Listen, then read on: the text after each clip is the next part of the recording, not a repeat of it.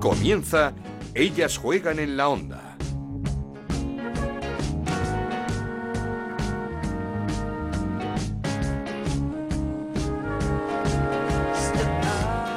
¿Qué tal? Bienvenidos una semana más a Ellas Juegan, este podcast que hacemos en Onda Cero para hablar de fútbol femenino. Nos podéis encontrar en ondacero.es y en nuestra cuenta de Twitter en arroba Ellas Juegan OCR. Tenemos nueva lista de la selección, nueva lista de Monse Tomé, la que ha dado la seleccionadora para los eh, partidos de la Liga de las Naciones el 27 de octubre en Italia, el 31 de octubre ante Suiza. Los dos Fuera de casa una lista en donde hay que reseñar la vuelta de Jenny Hermoso después de perderse la última convocatoria por eso que explicó la seleccionadora como que había que protegerla. Pues bien, ya se dan las circunstancias para que Jenny vuelva a la selección y así se ha hecho. Jenny vuelve a la lista, vuelve a España, vuelve a disfrutar eh, de la selección campeona del mundo junto con sus compañeras.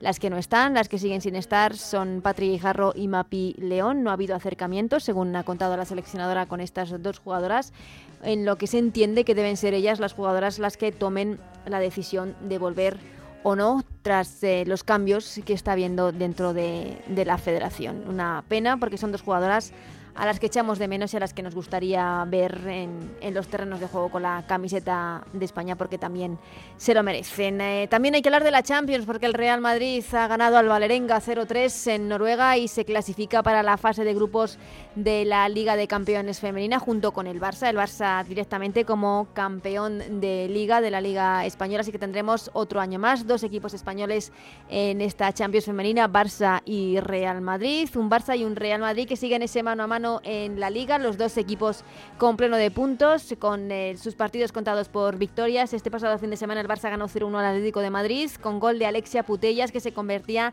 en la máxima goleadora histórica del club del Barça con 182 eh, tantos, superando en uno a Jenny Hermoso. El Real Madrid ganaba en Granada 2-5, al Granada un recién ascendido como el Granada. El Madrid Club de Fútbol Femenino, que es eh, nuestro protagonista hoy en el programa, que sigue haciendo historia, ganó 1-3 al Sporting de Huelva y el tercer clasificado en eh, la tabla, en la tabla clasificatoria. El primera victoria del Villarreal esta temporada 3-0 ante el Athletic Club de Bilbao, 3-1 ganó el, el derby la Real Sociedad Aleibar.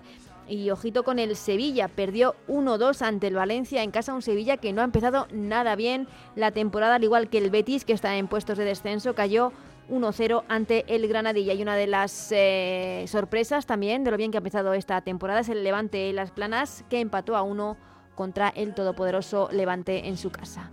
Así que comenzamos. Esto es Ellas juegan en la onda, el podcast de Onda Cero, en el que te contamos todo lo que pasa en el fútbol femenino.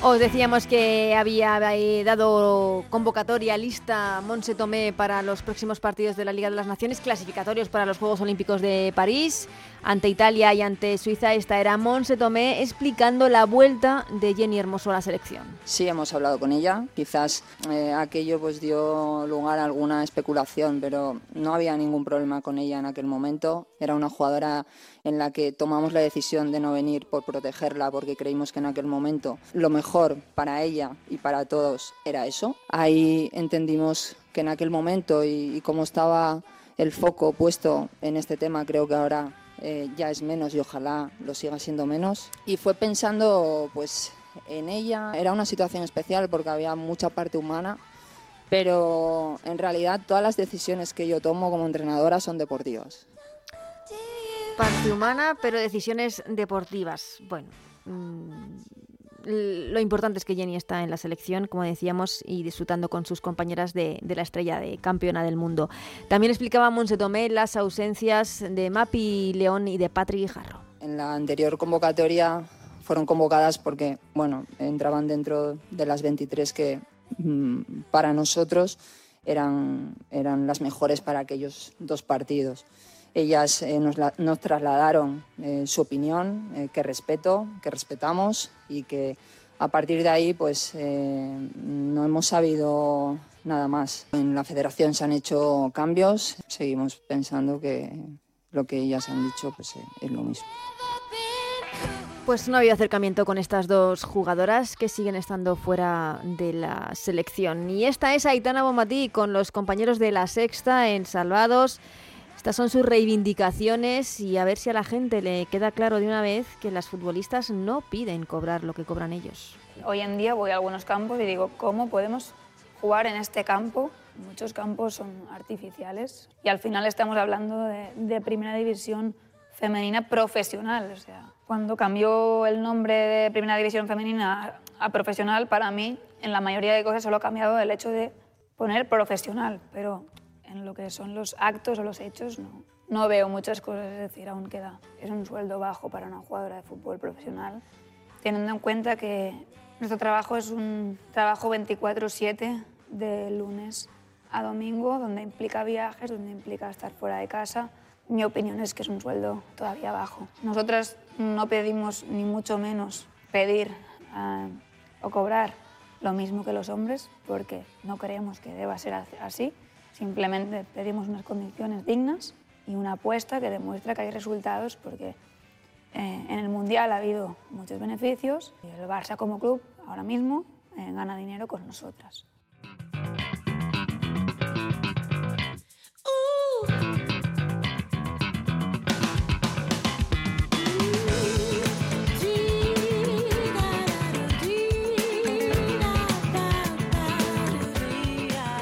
Y como os decíamos, el protagonista de este programa es el Madrid Club de Fútbol, un eh, club, como decíamos, que ya no se puede hablar de sorpresa, de revelación, lo está haciendo fenomenal desde hace mucho tiempo, tiene una cantera espectacular, el primer equipo ahora se aprovecha de ello, ficha fenomenal, está tercero en la clasificación, el año pasado hizo un año espectacular, tiene una jugadora como es Kundananji que a todos nos sorprende cada vez que la vemos.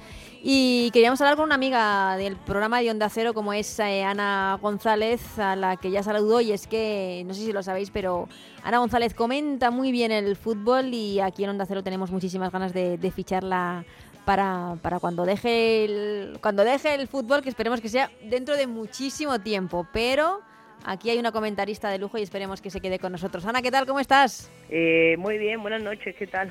Una temporada más que pinta al Madrid Club de Fútbol Femenino como, ya no sé si hablar de revelación siquiera.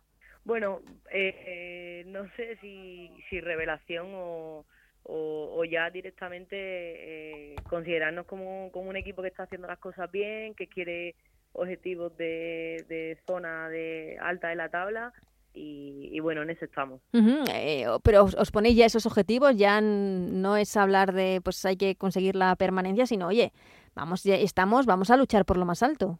Sí, nosotras hablamos sobre todo de, ambición, de ambición y, si hablamos de eso, eh, marcamos un objetivo eh, que bueno, que a priori está, está muy lejos, pero que, lo vemos cada vez más cerca, que creo que se están haciendo las cosas bien, que, ya sentamos una base bastante sólida la temporada pasada y que, y que queremos continuar con, e, con, ese, con ese trabajo, con, con ese objetivo y, y bueno, siendo, siendo un poco mejor cada día y exigiéndonos en eso.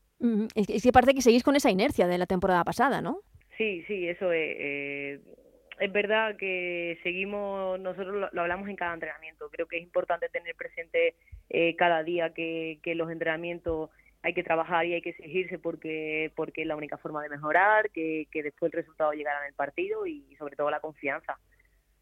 eh, no sé mm, si ¿Tenéis algún tipo de, iba a decir, de arma de secreto eh, del que se pueda hablar de, este equipo? Si es la unión, si es el míster, eh, la confianza, el grupo. No, no sé porque le competís contra, contra todos. Sí, bueno, creo que tenemos una, una idea y un estilo de juego, de juego muy muy marcado. El, mensaje del, del, cuerpo técnico es claro, nuestro mensaje también. Eh, seguimos la línea de trabajo que, que ellos nos marcan y, y la verdad es que nos llevamos también muy bien tanto dentro como fuera del campo eso es algo que facilita mucho las relaciones y, creo que al final dentro en, los partidos se ve se ve el ambiente bueno se ve el ambiente positivo y, y, bueno creo que es una de las claves. Mm, es una de las claves eh, un equipo que además eh, eh, encara cada partido mm, sabiendo que que lo puede ganar como pasó el año pasado contra el Barça Sí, eh, totalmente. Eh, no nos ponemos techo, no nos ponemos límites, queremos no solo competirle a cualquier equipo, sino, sino también obviamente eh, ganarle. Además queremos que, que bueno, eh, que después de, varias victorias seguidas, cualquier equipo viene, viene con más ganas aún de, ganarte. Y, bueno, por eso nosotros mm, somos consecuentes de la dificultad que, tiene cada victoria, la valoramos y eso también nos hace poner los pies en el suelo. Mm, que se falla un penalti no pasa nada, que se falla otro penalti tampoco pasa nada. El equipo no se va nunca del encuentro, como pasó la semana pasada en Huelva. Efectivamente, creo que la semana pasada en el partido también demostramos mucho. Eh, eh, nosotros lo sabemos, pero, pero bueno, no, no, está de más eh, ponerlo en práctica y tener que demostrarlo. Al final, dos penaltis fallados son forman parte de los errores del juego y, de lo, y del proceso de aprendizaje el equipo se repuso, creo que los dos últimos goles vienen en los últimos 15 minutos, que, que, bueno, que eso significa que no agachamos los brazos, que seguimos intentándolo eh, también en línea con, con nuestro con nuestra idea de juego y que, mm. y que somos fieles al trabajo y sobre todo al resultado que queríamos conseguir. Con, con, una idea de juego además muy atractiva, ¿no? Eh, un juego muy, muy directo, por así decirlo, muy vertical. Sí, intentamos también intercambiar el juego directo vertical con el juego asociativo. Creo que, que, nos sentimos cómodas en, eh, en cuanto a esas dos situaciones y, bueno, también tenemos jugadoras que, por supuesto aprovechan mucho el espacio y la velocidad y, y, hay que aprovecharlo. Mm, ahora hablamos de esas jugadoras, pero como decías que no, no os poníais techo, eh, ¿se puede luchar por esa tercera plaza que da acceso a la previa de la Champions? Sí, ¿por qué no? Eh, ¿Por qué no? Ya te digo que, que nosotros nos ponemos objetivos que a priori están lejos, que, que lo vemos cada vez más cerca y, y, que bueno, que, que, soñar es gratis, que, que los pies hay que tener en el suelo, pero que, el trabajo lo, eh, te da los resultados que, persigues. Mm, no sé si cuando fichaste por el Madrid Club de Fútbol después de estar en el Betis, eh, venías del Betis, ¿te imaginabas este rendimiento? Tuyo y del equipo, quiero decir, en, general. sí. Eh, tanto individual como, como en general, yo iba buscando ambiciones deportivas que, que bueno, que en años anteriores no, no había conseguido. Eh, no, no quería limitarme a nada. Creo que el Madrid, eh, tanto el año como que, que, yo llegué como, como el de ahora, tiene un proyecto muy ambicioso, un proyecto que, que bueno, del, del que yo quiero eh, sentirme partícipe. el rendimiento, la verdad es que tanto el ambiente como, como el, el, staff y, y, las compañeras eh, lo han hecho idóneo y, y bueno, no me lo esperaba, pero, pero la verdad es que ahora que lo tengo lo disfruto cada día. Hmm, ¿Te ha sorprendido el club estos eh, dos años que llevas? Sí, me ha sorprendido, me ha sorprendido para bien, mucho. Es, es, es, muy distinto estar en un club, por así decirlo, independiente como es el Madrid Club de Fútbol a, a, estar en otro como estabas tú, como era el Betis, con un equipo masculino detrás. Sí, es muy distinto. Al final, eh, quieras o no, no, no está ligado a ningún club masculino. Eh, te sientes la primera en todo eh, todo es por y para ti y, bueno, al final creo que todas las jugadoras se, se lo merece y yo he tenido la suerte de, de encontrarlo aquí. Mm, eh, ¿Quién te da referencias o quién te convence para, para ese cambio de aires? Porque supongo que tampoco será fácil ese cambio de proyecto. No sé si eh, María, eh, si hablas con Priscila, por ejemplo, también. Eh, si, si, si, es alguien en concreto quien te dice, oye, vente para acá que aquí se trabaja muy bien el fútbol femenino. Pues mira, has acertado bastante con, con esas dos personas que he mencionado. Eh, tengo una amistad muy grande con, con ambas y con Priscila ya mantenía el contacto, pero si tengo que mencionar a alguien, en María Prie, la figura que, que me convence, la que yo creo para venir aquí y, bueno, en la que al final eh, yo pongo todo para, para que esto se pueda dar. eh, y, y un, un, equipo, un club que no lo hace solo bien en, en la categoría absoluta, sino que trabaja muy bien la cantera. Hay muchas niñas saliendo del Madrid Club de Fútbol.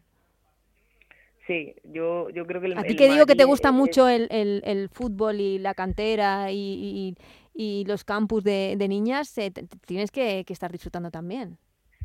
Sí, a mí me parece maravilloso que, que el Madrid eh, pueda tener tantos equipos femeninos al final, eh, ninguna niña se pueda sentir fuera o excluida de, de, de, poder hacer lo que, lo que realmente quiere, que es jugar al fútbol. eh, aunque sea por inquietud, aunque sea por, por porque le guste momentáneamente, creo que el Madrid en eso trabaja muy bien, lo tiene lo tiene muy bien estructurado y, bueno, al final creo que, que en la cantera está un poco también el éxito de, del, del primer equipo porque todos los años hay varias jugadoras que, mm. que, que, llegan al primer equipo y, y jugadoras que salen a equipos grandes. Y jugadoras que hemos visto, bueno, está el caso de Vicky López, que evidentemente ya es la excepcional, pero eh, en categorías inferiores eh, siempre jugando finales de importantes en sub-17 y sub-20. Hemos visto muchas jugadoras del, del Madrid Club de Fútbol eh, portando la camiseta de la selección, de la selección española. Em, hablabas de, de, María Pri, no, no, sé si mm, te esperabas lo que está pasando en el, en el Betis, pero claro, esta liga no espera a nadie, o sea, si no, si no se apuesta, mm, te lleva por delante. Eh, creo que es el problema del fútbol, ¿no? Que, que no, no, no, no tiene tiempo, no, no te espera, es un equipo nuevo, un proceso, eh, todos los procesos de adaptación necesitan tiempo. Eh, yo creo que al final van a salir ahí, claro que van a salir. Confío mucho en PRI, confío en, en las compañeras que con las que coincidí allí eh, nada, eh, que confíen en el trabajo, que, que el, trabajo es bueno, la línea a seguir es, ella y que, bueno, que para mí tienen a una de las mejores entrenadoras de primera edición en el banquillo, o sea que eso hay que aprovecharlo. En eso coincidimos y una de las mejores personas también que, conocemos en, en esta liga como, como es María. Mm, hablando de también de, de la liga, ¿cómo ha empezado esta temporada con esa huelga? Mm, no sé, vosotras que, vivís en un, club, por así decirlo, independiente, también sabéis eh, la dificultad de, estos clubes de, poder llegar a, los salarios que se están pagando. Sí, al final, además, de hecho, eh, en el, Madrid eh, es muy transparente en ese sentido. Nosotros estamos informados de, de, todos esos datos que, que quizás no todas las jugadoras no lo saben. Eh, aún así creemos que la liga tiene que crecer, que, que, el ser futbolista profesional eh, en el año en el que estamos, que además hemos sido pues recientes campeonas de España, eh, tiene que ser una profesión de la que nos sintamos orgullosas y, y por eso luchamos, luchamos por unas condiciones mínimas y que no solo sean mínimas, sino que se vayan mejorando cada año. Mm, eh, de, las condiciones eh, que hay que mejorar, también, además de, las condiciones personales de las futbolistas, por supuesto, hay que mejorar el arbitraje. Sí, al final eh, cada jugadora quiere mejorar eh, conforme avanza la temporada y en cada entrenamiento. Creo que nosotras también merecemos que desde el, desde el, arbitraje también también se haga, que, que haya mejoría cada año, cada temporada, que es la única forma de que el nivel aumente de vender el producto que es la Liga Femenina Española y, y, bueno, sobre todo para que la competitividad vaya vaya mejorando, aumentando y ya te digo, repito, el nivel el nivel sea cada vez mejor. Mm, eh, Barça y Madrid este año, ese mano a mano, ¿cómo lo ves? Yo creo que el Barça sigue un puntito por encima de, de, de, todos los equipos, creo que también está un poco por encima del Real Madrid, pero bueno, al final en el fútbol nada se sabe nunca, nunca para nada escrito. Eh, por otra parte, como decías, liga en la que somos eh, campeonas del mundo. ¿Cómo viste el Mundial, esa final, ese hecho histórico y todo lo que ha sucedido después que, que lo ha manchado todo un poco, pero que lo que hay que destacar es que esta selección, estas jugadoras nos llevaron a lo más alto? Pues bueno, pues igual, destacando, recordando y, valorando lo, que ellas consiguieron, creo que todas las que jugamos con ellas en la Liga Española no, nos sentimos eh, partícipes de, ese campeonato. Eh, ya te digo, eh, recordándolo porque eh, creo que se lo merecen, creo que lo que pasó después no debe empañar el, el triunfo y, y el logro y, y, que acabe siendo histórico, que lo valoremos y le demos la importancia que es, que somos campeonas del, del mundo que, bueno, que al final eso son pocos países lo que lo tienen. Mm, eh, no, no, sé tú como jugadora, como futbolista, como mujer, cómo viviste todo lo que ha sucedido después eh, y todo lo que está sucediendo, porque no sé, por ejemplo, si te sentiste como jugadora pues apoyada o no por, por la selección masculina, ¿cómo has vivido todo lo que lo que se ha producido después de lograr ese campeonato? Bueno, yo desgraciadamente tampoco esperaba el apoyo de Mm. la selección masculina. Creo que ellos siempre se han mantenido al margen para todo. Han sido poco los futbolistas que, que han dado un paso adelante eh, y han dado la cara en el caso de los, algunos jugadores del Real Betis como Borja Iglesias Ujú. o Aitor Rival, de los que sí nos sentimos muy orgullosos. Eh, igual que ellos dan un paso adelante, sabemos quiénes quienes no solo no lo dan, sino que casi que se esconden cuando escuchan ciertas preguntas. Eh, al final creo que en el fútbol femenino hemos luchado eh, siempre por lo nuestro, siempre individualmente y, y que bueno, que, que lo sigamos haciendo, que tampoco dependemos de nadie, que no debe ser así, que, que el fútbol femenino da éxito por sí solo y tanto el deporte como el fútbol y, y hasta que sigamos nuestro camino y, y nada. Eh, ¿Has podido felicitar a alguna de las campeonas del mundo? Sí, a las jugadoras del Barça las felicité En en, la el primer jornada, partido, sí. personalmente, sí, y porque creo que, que lo merecen y, y, y- y bueno, porque porque personalmente ellas también son muy cercanas, ellas te lo agradecen y, yo quería hacerlo así. Ujú. De manera, de manera personal. Mm, Ana, eh, eh, hablando de, de- volviendo a la, a la liga y al, al Madrid Club de Fútbol, tenéis eh, partido este fin de semana contra el contra el Granadilla, eh, un rival incómodo, por así decirlo, pero fundamental seguir sumando, sobre todo antes de- del parón, para seguir esta línea, ¿no? Eso es fundamental, seguir sumando, seguir eh, esta línea. El- creo que el Granadilla es un rival incómodo porque es un rival muy peleón, que pelea hasta el final. Creo que, además tiene eh, un estilo de juego muy marcado y que, y que lleva persiguiendo durante muchos años y eso les hace muy, muy peligrosas. Y, y bueno, lo- nosotras seguiremos trabajando, estamos trabajando esta semana para conseguir los tres puntos, para, para también recuperar las buenas sensaciones eh, de, de este fin de semana y para irnos al parón, bueno, tranquila, tranquila y, y con la confianza plena. Mm, ¿Cómo es, cuéntanos cómo, cómo es Kundananji?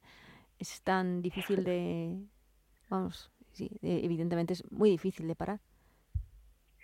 He de decir que los entrenamientos está un poco más tranquila, pero, pero sí, no, eh, no para, no para, no para. Y es muy complicado defenderla, creo que está a un nivel, a un nivel top, creo que el año pasado eh, eh, lo demostró, eh, quizás había gente que dudaba de si este año lo iba a repetir y creo que ha empezado como un avión, como la acabó. Y bueno, la verdad es que es una suerte tenerla en el equipo. Sí, despejando, despejando dudas. Lo que pasa es que jugadoras tan buenas, pasó el año anterior, luego, claro, llaman la atención de equipos más grandes. Sí, bueno, al final creo que somos compañeras que me alegraré si ella decide dar, el salto y pero bueno eso ya eh, ahí ya nosotras no sí que no llegamos No, no, claro, evidentemente, eh, todo lo que sea bueno para una compañía, pero que, eh, quiero decir, es una, es, es, eh, una jugadora, no sé, mm, a, a nivel personal, eh, ¿cómo es? No, a nivel Porque lo que conocemos de ella es eh, pues, su explosividad como delantera, que es brutal. A nivel personal eh, ella es- ella es un encanto. Ella no no para de sonreír no tiene una mala palabra nunca ni siquiera una mirada. Ella eh, desde su timidez un poco intenta ayudar a las compañeras pero pero ya te digo que tiene tiene la sonrisa y esa alegría que, que le caracteriza en el partido también la tiene en diaria. Eh, y a nivel personal, Ana González, ¿qué tal en Madrid esta etapa que le está tocando vivir en, en una ciudad como Madrid a la que te estás adaptando bien porque estás, estás estudiando también aquí?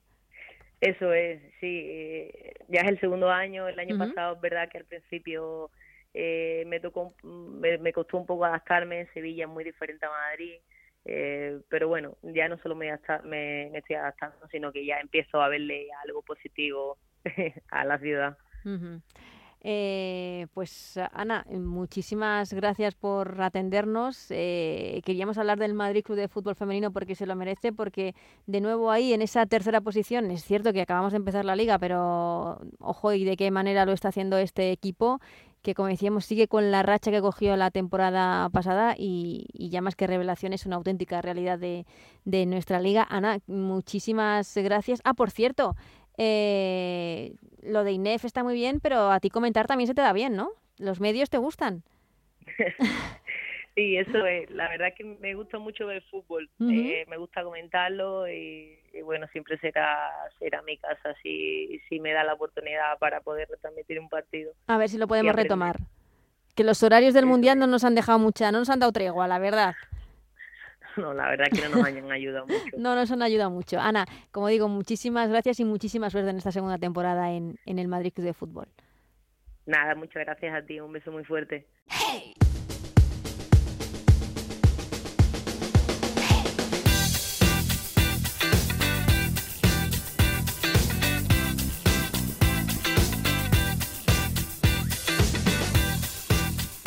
Pues hay muchas cosas de las que hablar. Jornada de Liga, el Real Madrid en la fase de grupos de la Champions tras eliminar al Valerenga de Noruega. Pero vamos a empezar eh, por lo último, por esa lista de Monse Tomé para jugarle esos partidos de la Liga de las Naciones ante Italia y ante Suiza. Partidos eh, clasificatorios para los Juegos Olímpicos de París. Y lo hacemos como siempre con nuestros compañeros Lalo Albarrán. ¿Qué tal, Lalo? Buenas, ¿qué tal? Y con Alejandro Pechi. Hola, Alejandro. Muy buenas, Ana, ¿qué tal?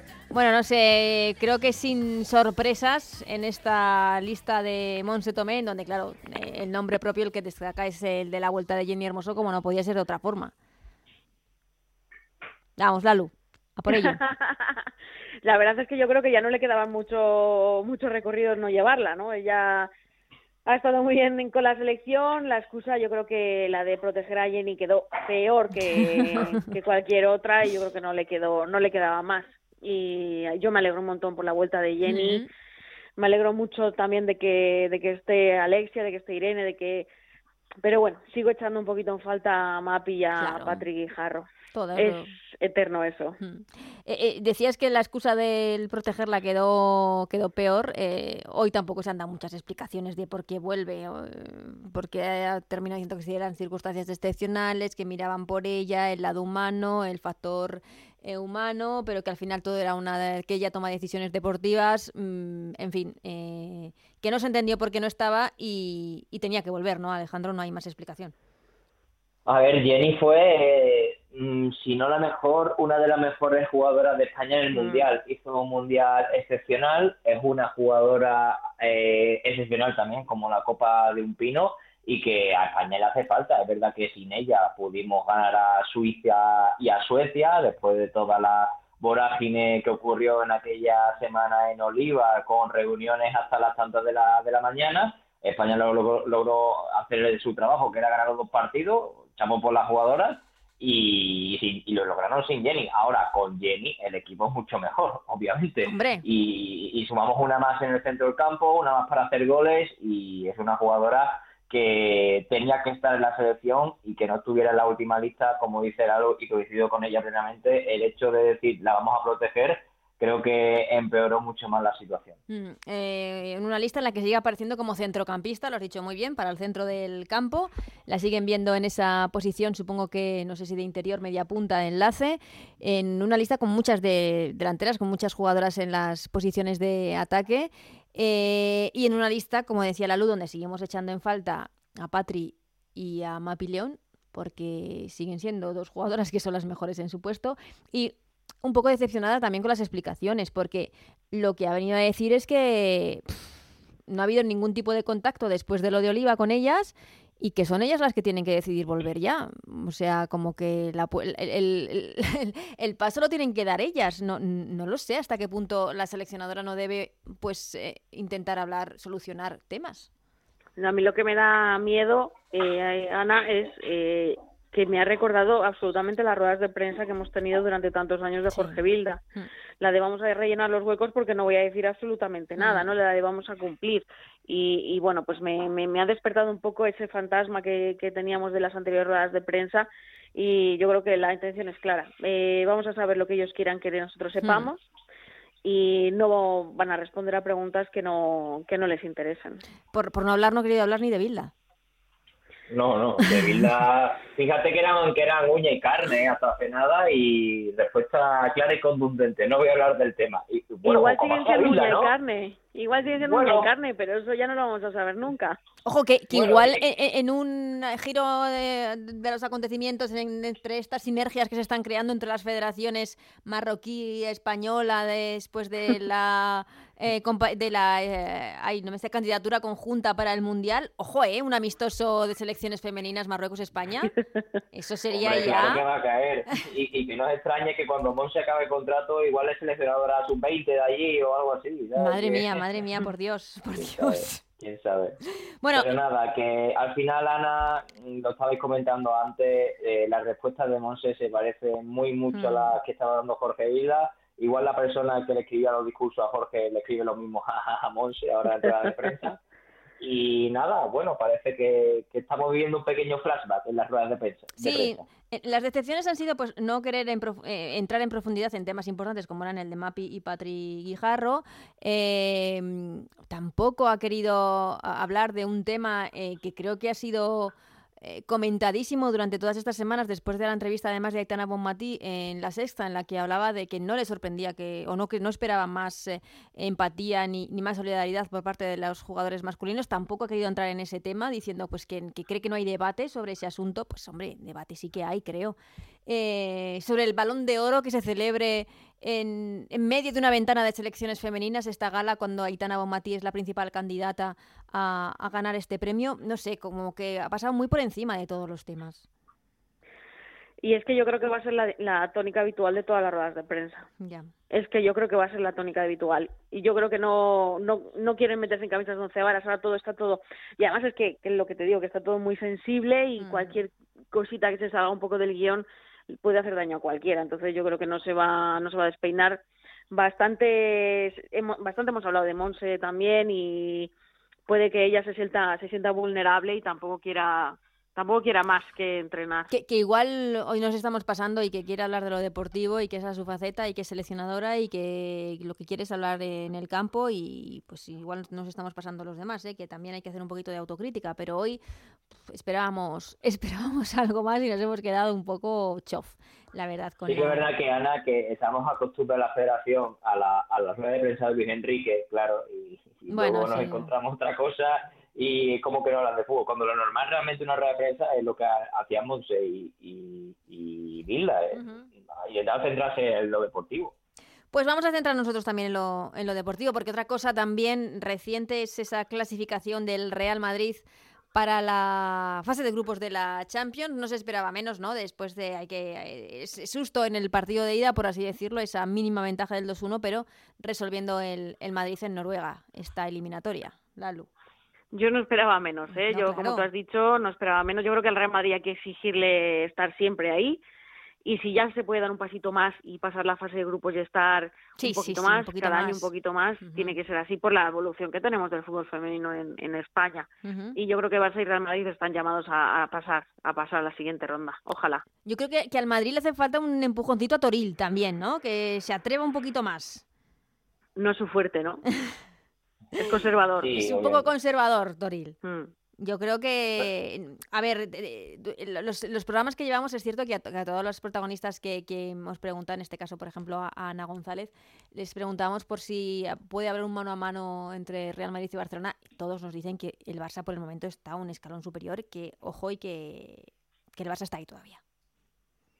Sí, el Barça está ahí todavía porque ha trabajado para, para estar ahí. Incluso sin tener delantera, jugando con Alexia, pues te resuelve los partidos. El Barcelona, a ver, yo creo que la distancia entre Real Madrid y Barcelona cada año se acorta, porque obviamente el Madrid, con la inversión que está haciendo en el equipo y la consistencia que está cogiendo no solo en España, sino también en Europa, pues es un equipo cada vez más competitivo, pero no hay que renegar de la realidad, y la realidad a día de hoy es que el Barça no es solo muy superior aquí en España, sino yo creo que también en Europa. Ahora mismo en Europa hmm. no me sale ningún equipo que pueda hacerle frente al Barça de verdad. El Lyon ha perdido fuelle en los últimos años.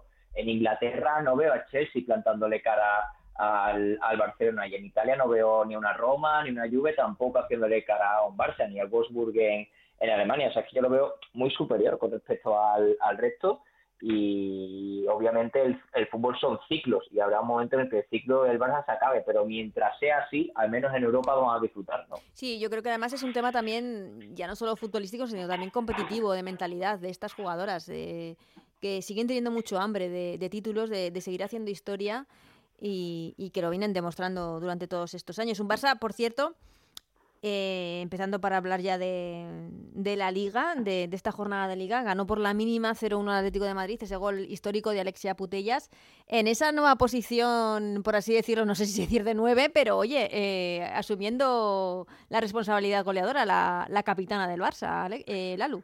Yo tengo un... estoy contrariada. Eh, porque es verdad que Alexia es mucho mejor que muchas en esa posición, pero también creo que perdemos a una de las mejores asistentes y una mejor centrocampista con y llegada llegadora, claro. Sí, sí, Entonces, y asistente. Está de punta, claro, está de punta y todo muy bonito, porque es verdad que Alexia, eh, con, la, con la calidad y cualidades que tiene, va, es que yo creo que si la pones de portera también te va, te va a lucir. pero creo que pierdes un pequeño porcentaje de, de, de excelencia eh, poniéndola en esa posición, donde yo creo que Mariona sí que podría funcionar. Yo creo que ha funcionado en otras ocasiones, pero no sé en qué se está basando Yona para, para esto. Para mí, eh, creo que se pierde una, una cosa muy positiva que es Alexia en, su, en, en lo que mejor se le da y, uh -huh. y, la pones en punta. Pero bueno, también es verdad que han perdido a Jace en este mercado sí. y que Oswald ya tiene la, la chapa de revulsiva, ¿no? No parece que le vaya a dar alternativa de momento de titular, así es que igual no le queda más. Mm, bueno, vimos en la en, en el Mundial vimos a Salma también, y bueno, y el año pasado también Girales la utilizó algunas veces a Salma de, de nueve. También, ¿no? sí. Mm, eso es. Utilizó también a, Opina más adelante, a, claro. Claudia, sí, sí. Pero bueno, está, está empeñado el Barça ahora mismo con Alexia en esa posición, que a mí me, me contraría un poco. Sí, ¿no? Te gusta la Alexia asistente, llegadora, eso disparo fuera también, del ¿eh? área. Sí, no, no, si Alexia... Ojo. No, no le Pero- vamos a poner ningún pero, Alexia, a estas alturas. Por cierto, un partido mm, de los muchos en los que se ha hablado del arbitraje, del VAR. eh, evidentemente, mm, con VAR todo funciona mucho mejor, pero yo creo, Alejandro, que aquí lo que hay que mejorar es el arbitraje antes de... O sea, estamos hablando ya de eh, árbitras profesionales y, y, eh, los arbitrajes están dejando mucho que desear. Sí, eh, estoy plenamente, o sea, coincido plenamente contigo que antes de poner la tecnología lo primero que hay que hacer es mejorar lo que hay. Lo que hay es un arbitraje que, que todavía, al menos la mayoría, no está al nivel de lo que exige una primera división profesional. No, en el están, no lo están. Y claro, y te pones a pensar, vale, árbitras top en España que tengamos, pues Marta Huerta de Aza. ¿Pita Marta Huerta de Aza todos los fines de semana en primera división femenina? Pues la verdad que no, porque No. Se, se va a pitar a las divisiones masculinas. Mm. Entonces, eh, ¿qué valor le estamos dando a un producto cuando, vale, arbitran, tienen que pitar eh, árbitras mujeres, eh, porque porque así así así es como lo tienen montado, eh, Claro. llegan árbitras eh, sin experiencia y yo creo que en vez de promocionar el arbitraje femenino, esto lo que hace es cargárselo, porque al final lo que hace es dice, oh, eh, árbitra chica tal pita mal. Yo creo que eh, la, la, la promoción que se está haciendo creo que es equivocada y en vez de favorecer el arbitraje femenino creo que también lo está perjudicando y entonces ¿qué valor también le das a- a- al, al arbitraje femenino cuando a las mejores árbitras te la llevas a pitar a otra categoría masculina? Ahora, masculino. no valor al producto. Es Claro, que es- eso. Y Es lo que pasaba el año pasado con, con el tema de la huelga. A mí me daba mucha rabia que como portavoces estuviesen Guadalupe Porras y Marta Huerta. Bueno, Marta Huerta sí que el año pasado está, pero, pero ¿por qué aparecía Guadalupe Porras si Guadalupe Porras no era linier de la liga femenina en ningún momento? Hmm. Guadalupe Porras no estaba pitando al fútbol femenino. No lo estaba haciendo. Nunca. Nunca. Mm. Que es Mm. una de las mejores. sale- eh, que sale es de una ahí, de las sí. mejores, pero es que no está pitando en la liga femenina. Y en la liga femenina también queremos a las mejores. Hmm. Si a las mejores se las llevan a la masculina, es que ¿qué, qué estamos haciendo? No, y ese imagino que también habrá árbitros, ¿no, chicos? Claro, si esto es profesional, esto es para los mejores. Hmm. Esto ya no, se puede discriminar. Es que esto ya es, es que esto ya son unos sueldos importantes. Sí, lo de la discriminación positiva no funciona muy bien. O por lo menos no nos está saliendo muy bien. ¿No? Lo de que sea mujer por imperativo, como dice Ale, llegan llegan a primera división personas que a lo mejor, mujeres, que a lo mejor ni siquiera han jugado al fútbol. Yo, hay jugadoras que, hay hay árbitras como Natalia Cebolla que sí que han jugado, o, pero claro, te lo planteas y a mí me parece muy injusto, porque yo conozco árbitros chicos que han pitado en tercera y en segunda división que les encantaría pitar fútbol femenino, pero Claro. no pueden. No, no, no. Y oye, y, y- y también hay que escuchar a las jugadoras y clubes. ¿Qué dicen jugadoras y clubes? Pues están hartos de quejarse que no quieren un arbitraje así, que quieren un arbitraje profesional, que le da igual que le pite una mujer o un hombre. Lo que quieren es una persona que esté preparada. Y, preparada. lue- O sea, y lo- los lo sueldos que cobran ahora hacen mucho daño. Eso es, lo mucho que tenemos daño. es profesional en sueldo. Claro. Claro, porque se armó eh, la Mari Morena el año pasado.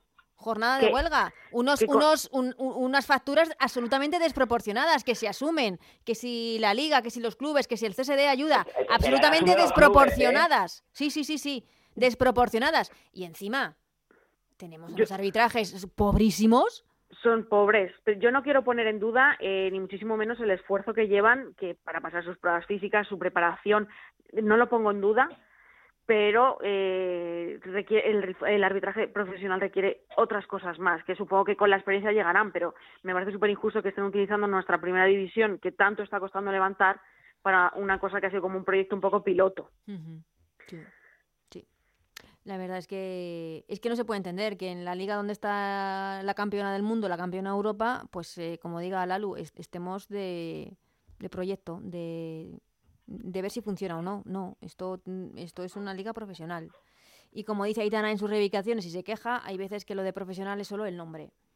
Tienen que darle la vuelta. En muchos apartados, mm. sí, en muchos apartados, porque luego te encuentras que pues es artificial, que si luego hay instalaciones que no están acorde a una liga profesional y muchas cosas. También nosotros en prensa, lugares que no están habilitados, que son muchas cosas que es verdad que estamos empezando, pero eh, vamos a intentar ser todos un poquito más, profesionales y al final todo, todo irá mejor. Todo irá mejor, sí. Bueno, vamos a hablar de, lo deportivo. Yo quería hablar, eh, nuestro protagonista ha sido Ana González, eh, jugadora del Madrid Club de Fútbol Femenino. Hablábamos con ella que ya no se puede hablar de sorpresa, sino una auténtica realidad de lo de este lo de este equipo que sigue con la inercia del año pasado. Lalo, tú, tú que conoces bien al conjunto madrileño. Pues yo es que estoy muy ilusionada. Oye, que no descartan luchar por entrar en Champions, ¿eh? Así nos lo ha dicho. Que, que os voy a decir una cosa, eh, nos quejamos mucho del césped del la primera jornada contra el Barça, pero nadie dijo nada del tapete que había el otro día mm. jugando contra el Granada. el tema es que aquí en Madrid llovió muchísimo mm. y el chico que se hace cargo del campo fue incapaz de despertar el césped con lo que llovió. Y sin embargo, pues mira, en la jornada 3 ya tenían un tapete que era súper genial.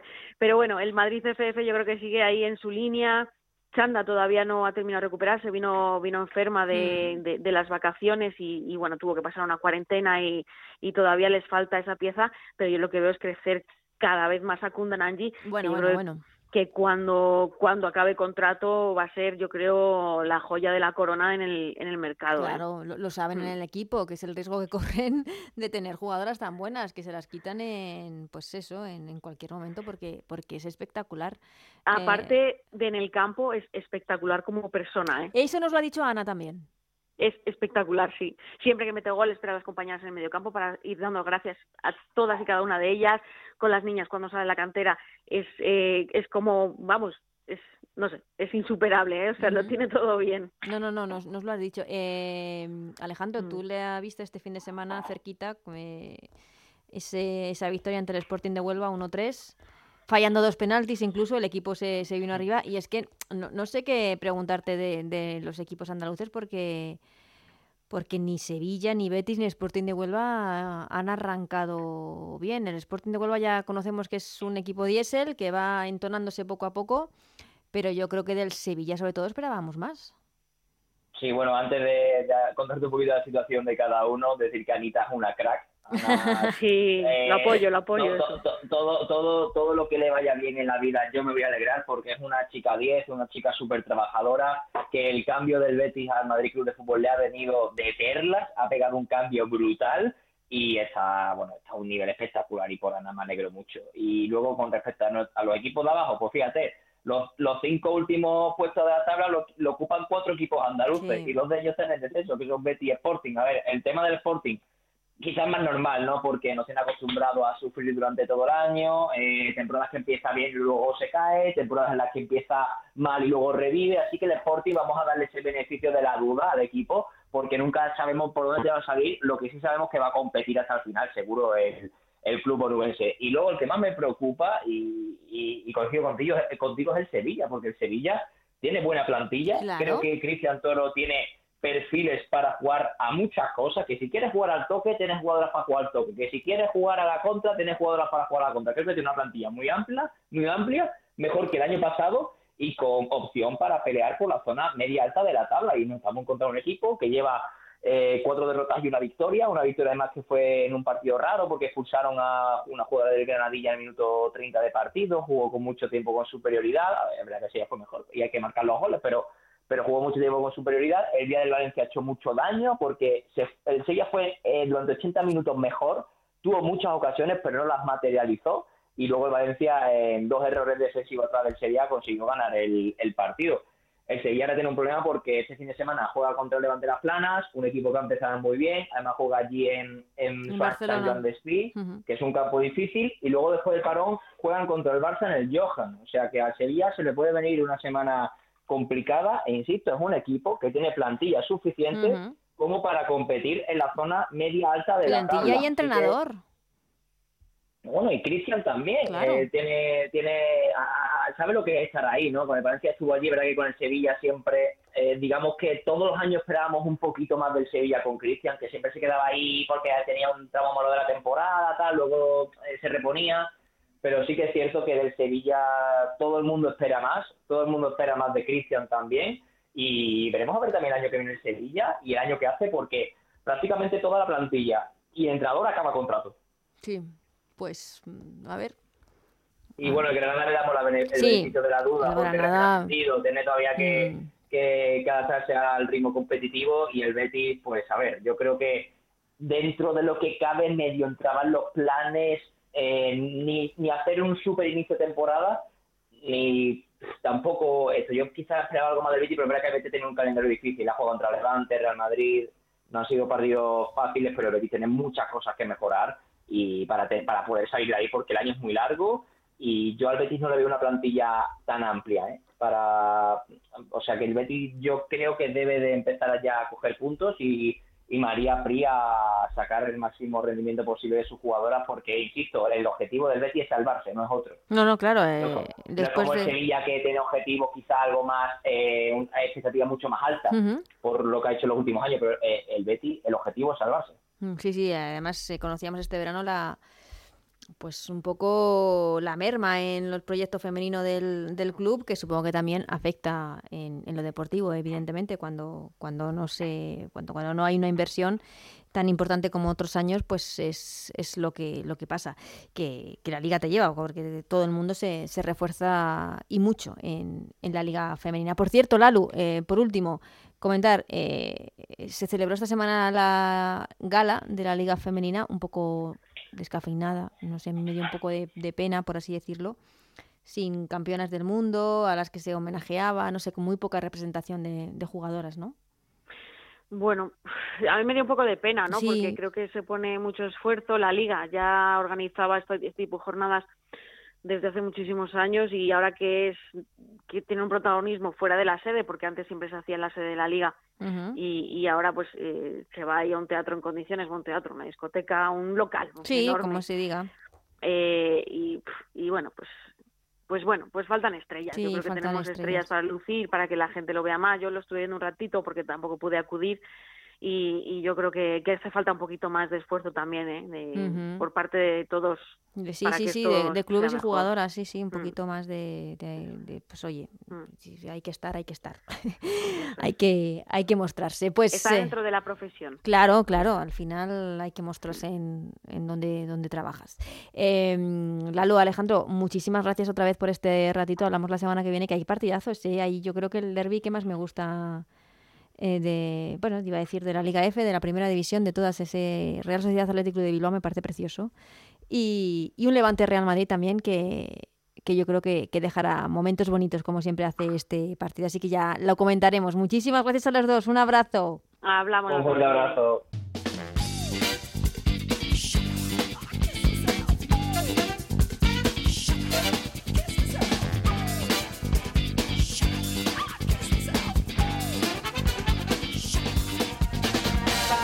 Pues hasta aquí el Ellas Juegan de esta semana. Volveremos la que viene, la última jornada de liga antes del parón de selecciones. Como decíamos, esa Liga de las Naciones que enfrentará a España contra Italia y contra Suiza, los dos partidos fuera de casa. Pero antes este fin de semana, como digo, nueva jornada de la Liga F. El sábado con estos partidos a las 12 del mediodía, el Eibar recibe al Villarreal, mientras que el Betis hace lo propio con el Valencia. A las 4 de la tarde del sábado, el Sporting de Huelva Atlético de Madrid. Y a las 6 y media, el Barça, que recibe a un recién ascendido como es el Granada. Para el domingo, el resto de partidos. A las 12 del mediodía, ese derby que me encanta, el derby vas contra el Athletic Club de Bilbao y la Real Sociedad. También a las 12, el Madrid Club de Fútbol recibe al Granadilla. A las 4 de la tarde, el Levante Las Planas se viene al Sevilla. Y a las 6 y media, el plato fuerte, el partidazo de la jornada entre el Real Madrid y el Levante. De todo ello hablaremos aquí la semana que viene. Ellas juegan. Hasta entonces, que seáis muy felices. Adiós.